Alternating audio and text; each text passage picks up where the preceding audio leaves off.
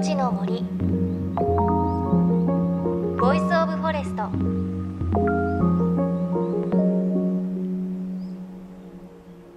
おはようございます。高橋万里恵です。さあ毎日暑い日が続きますね。私先日夏の東北に行ってきました。石巻に行ってきたんですが現在石巻では Reborn-Art Festival というのが行われています。たくさんの音楽と食とアートが楽しめるんですが街のいろいろな場所にそういうアートですとかご飯食べるところとかが点在していてとっても楽しかったんですが特に面白かったのが石巻の牡鹿半島というところです。あの鹿半島の荻野浜というところで車を止めてちょっと山を登ってまた山を下っていくと開けた白い浜があるんですね。それ貝殻でできてる浜なんですけれどそこにいろいろなアートがあってすっごく大きい鹿のオブジェがあったりとか洞窟があって入っていくともう氷点下みたいな寒さになってそこにちょっとした工夫がされていたりとかあの瀬戸内海の直島の芸術祭にすごく似ていたんですがとってもいい雰囲気だったんですよね。でその荻野浜の先端の方にはリボンアートダイニングっていうところがあっていろいろなシェフの方がこうお店を出しているんですが食べるところが本当に素敵でもう海の真前に机と椅子だけがデッキの上に置いてあって海を見ながらお食事をする。しかも出てくる料理はとっても綺麗なコース料理でそのなんかちょっとギャップというかすごく素敵でした。ただここまで言って食べられなかったので食べてる人見てるだけだったんですが本当にね楽しいねフェスティバルなので9月10日まで開催されていますのでもしよかったら石巻足を運んでみたらどうかなって思います。さあ JFN38 曲を結んでお送りします。命の森 Voice of Forest カナダとアメリカの国境付近にあるノースウッズという森をフィールドに森の姿を撮り続ける写真家の大竹英洋さんのお話今週でラストとなります。先週は大竹さんが今もライフワークとしているノースウッズに生息する野生の狼のお話たくさん伺いましたが最後は森という存在の神秘についてこんな風に聞いてみました。日本の森ってこの番組でもやったんですけれど、はい、昔は妖怪がいたとか、うんうん、妖怪の住処だったとかそういう何ですかねイフみたいなものをあるのかなと思うんですが、はい、ノースーツの森っていうのはどういう感じですか？やっぱりそういうのって先住民の人たちの中には未だに残っていて、えー、とても神聖な場所というのはそこら中に残っています。やっぱり森の中にはある妖怪のようなもので精霊のようなものが暮らしていたりとかそういったところがあの大事に守られていたりとかあんまり喋ってはくれないんですけれどね、まあ、それは本当に信仰がまだ残ってるからなんですけれどもあの指をさすこともできない島があったりとかあとはそうですねそのそばに通るところでちょっとこう目配せをしてくれるんですけれどもあそこには、えー、リトルピープルたち小さな小人たちが住んでるとこなんだよって見ると丸っこい石が並んでるんですけども、結構崖の上の方にも置いてあって誰が置いたのか分かんないですけどもそういう場所を紹介してくれたりとかあの先住民の人たちの中にはやっぱそういう信仰は根付いてるんですがただやっぱ近代的な国家になってきてそういう信仰が少しずつこう薄れてきてしまっているというかそういう伝承があの受け渡されてない場合もあるので、まあ、なかなか難しい問題もたくさん残ってはいると思います。へ今あのそれでこうスタジオに、はい、あの羽をね1枚持ってきていただきましたが、はい、根元の部分は白くてすごく綺麗なこう茶色というかなんていうのちょっと茶色のグラデーションになっているような羽ですがこれは何の羽これはですね白桃鷲の羽ですね、はい、アメリカの国鳥でもあるんですけれどもだいぶ大きい40センチ50センチぐらいありますかね。はいちょうどこう伸ばした指先に当たる部分の羽ですね。え。ー、白桃鷲というのはその現地の方にとってはどういう存在なんですか？やっぱりこう空をこう飛んでる非常に大きな鳥で、えー、あの非常にパワフルな鳥なので彼らにとっては尊敬の対象の一つで。へえ。あじゃあこの羽っていうのは貴重なもの。そうですね、うん、貴重なものであの先住民の人たちは結構儀式なんかでも使ったりとかをしますね。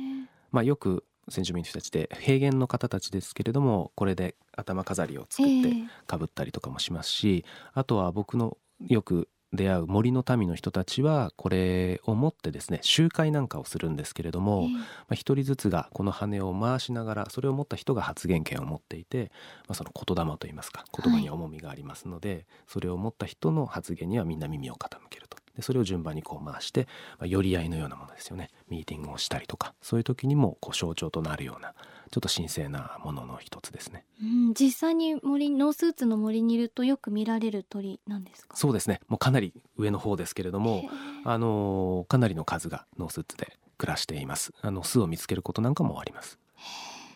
そのすごくこう自然が豊かなノースーツっていう場所はすごく自然それだけの自然っていうのはどうやってこう守られてきたんですか？そうですね。やっぱり自然の恵みを得て暮らしている先住民の人たちはそこを破壊するっていうことをしてしまうと自分たちにダイレクトに返ってきてしまうので、あのその節度を守りながらあの自分たちの恵みをこう取りすぎないようにいろんな知恵で暮らしてきたと思うんですね。そして今はあの、まあ、カナダという近代国家になってええ。カナダという国はやっぱ自然が豊かな国ということで国を挙げてあのそういうさまざまな国立公園であるとか州立公園であるとかそういう場所を守ろうともしています。でどうですか？もしこうフォトグラファーとして、はい。日本の森を撮るとしたら、はい。この森撮りたいなっていうところあります？とそうですね。僕大学3年生の時に白神山地を歩いてるんですけれども、やっぱりこうブナの深い深い森で、えーその中にはたくさんのイワナも住んでいましたしまたマタギの文化というのもええ。残っていたり木にマタギの人たちが残したようなメッセージがついていたりとかですね。あの森っていうのは本当に僕のその自然と文化みたいなものを感じさせてくれた森なので、うん。またいつか戻りたいなという気はしています。や白神さんすごい今行ってみたい場所の一つなんですよね。はい、やっぱり本当に広大な場所がポコンと残っているので、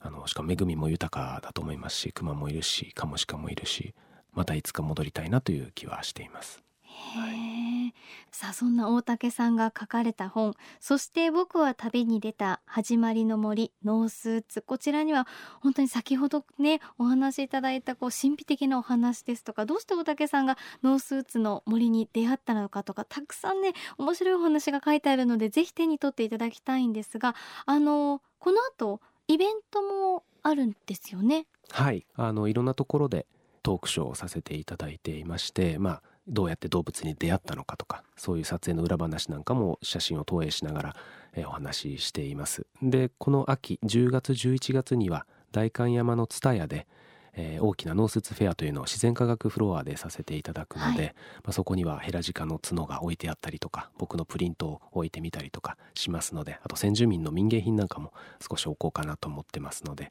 えーぜひ来てもらえたらなと思います。詳しくは大竹さんのホームページチェックすればそうですね。大丈夫かね Facebook もやってますし、Instagram とかでもあの情報を流してますので、ええまあ名前で検索してもらえればわかるかと思います。はいわかりましたあと最後にですねあの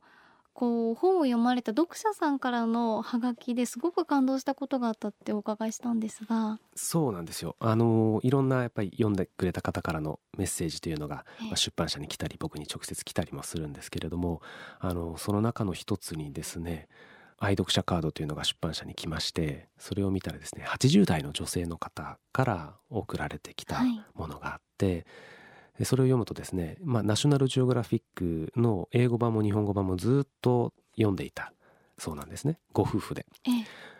でもメインで読んでいたご主人は実はあの失明をされて、まあ、視力を失われてしまったんですけれどもですから本を読むことはできないんですがこの本が僕がナショナルジオグラフィックの写真家に会いに行くっていう本なので、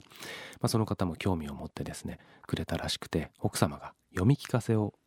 してくれたそうなんですね。でそうするとまあそのご主人が一緒に旅をしたような気持ちになって、まあ、若者が夢を切り開くために一歩一歩進んでいく様子っていうのがとても面白かったっていうことを、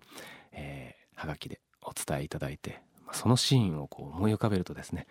えー80代の女性がご主人に読み聞かせをしてそんな風に読まれたっていうのは本当に幸せだなと思いますし、まあ、そのシーン自体がちょっと映画のワンシーンみたいだなと思って、とてももあの嬉しかったです。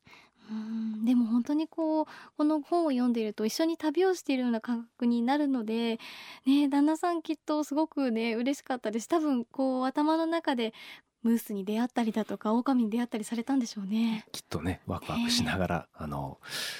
楽しんでくれたんじゃないかなと思いますはい。ぜひまたあの旅の話を聞かせください。はい。ということでフォトグラファーの大竹秀弘さんにお話を伺いました。本当に貴重でワクワクするお話ありがとうございました。ありがとうございました。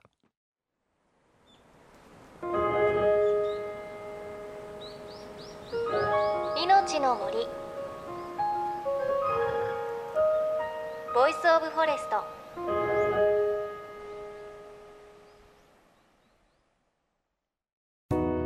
JFN38 局では東日本大震災で被災した沿岸部に津波から命を守る森の防潮堤を作る鎮守の森のプロジェクトを支援する募金を受け付けています。この命を守る森づくりに取り組んでいる AIU 損害保険株式会社では中小企業を災害や事故から守る損害保険のラインナップビジネスガードを提供。AIU では法人会納税協会会員からのビジネスガード新規契約企業1社に対しどんぐりの苗木1本を植樹する活動を行い被災地の復興全国の防災減災に取り組んでいます。詳しくは番組のブログをご覧ください。命の森 Voice of Forest。アメリカとカナダの国境付近にある広大な森ノースウッズをフィールドに活動する写真家大竹英洋さんのお話でした。最後のお話素敵でしたね。あの奥様がご主人に読み聞かせをしてねご主人がきっとこう大竹さんと一緒にいろいろなところをね旅しているような感覚になったのかなっていうのすごくねわかる気がしました。本当に本を読んでるとこういろいろ細かく情景がね思い浮かぶように書かれているのですごく風景がね頭に浮かぶんですよね。あと妖怪の話も私はすごく気になりました。日本でもね森にはこう妖怪とか精霊っていうお話ありますがどこの森にも世界中にそういった話あるんですね。本当にこう大竹さんの話を聞いてですね私もちょっと狼がいる森を想像できたりとかあとね可愛いバンビちゃんが眠っているところを想像できたりと本当にワクワクするお話でした。で大竹さんの本「そして僕は旅に出た」出版記念イベントが8月9月と続きます。次は8月25日の神戸9月30日には東京。さらに10月の代官山蔦屋のフェアもあります。また現在モンベル渋谷店にて写真展も開催中ということです。詳しくは大竹さんの Facebook やウェブサイトをチェックしてみてください。そして来週は北海道の取材の模様をお届けします。また番組ではあなたの身近な森についてメッセージお待ちしています。メッセージは番組ウェブサイトからお寄せください。命の森 Voice of Forest。お相手は高橋万里恵でした。命の森。 Voice of Forest。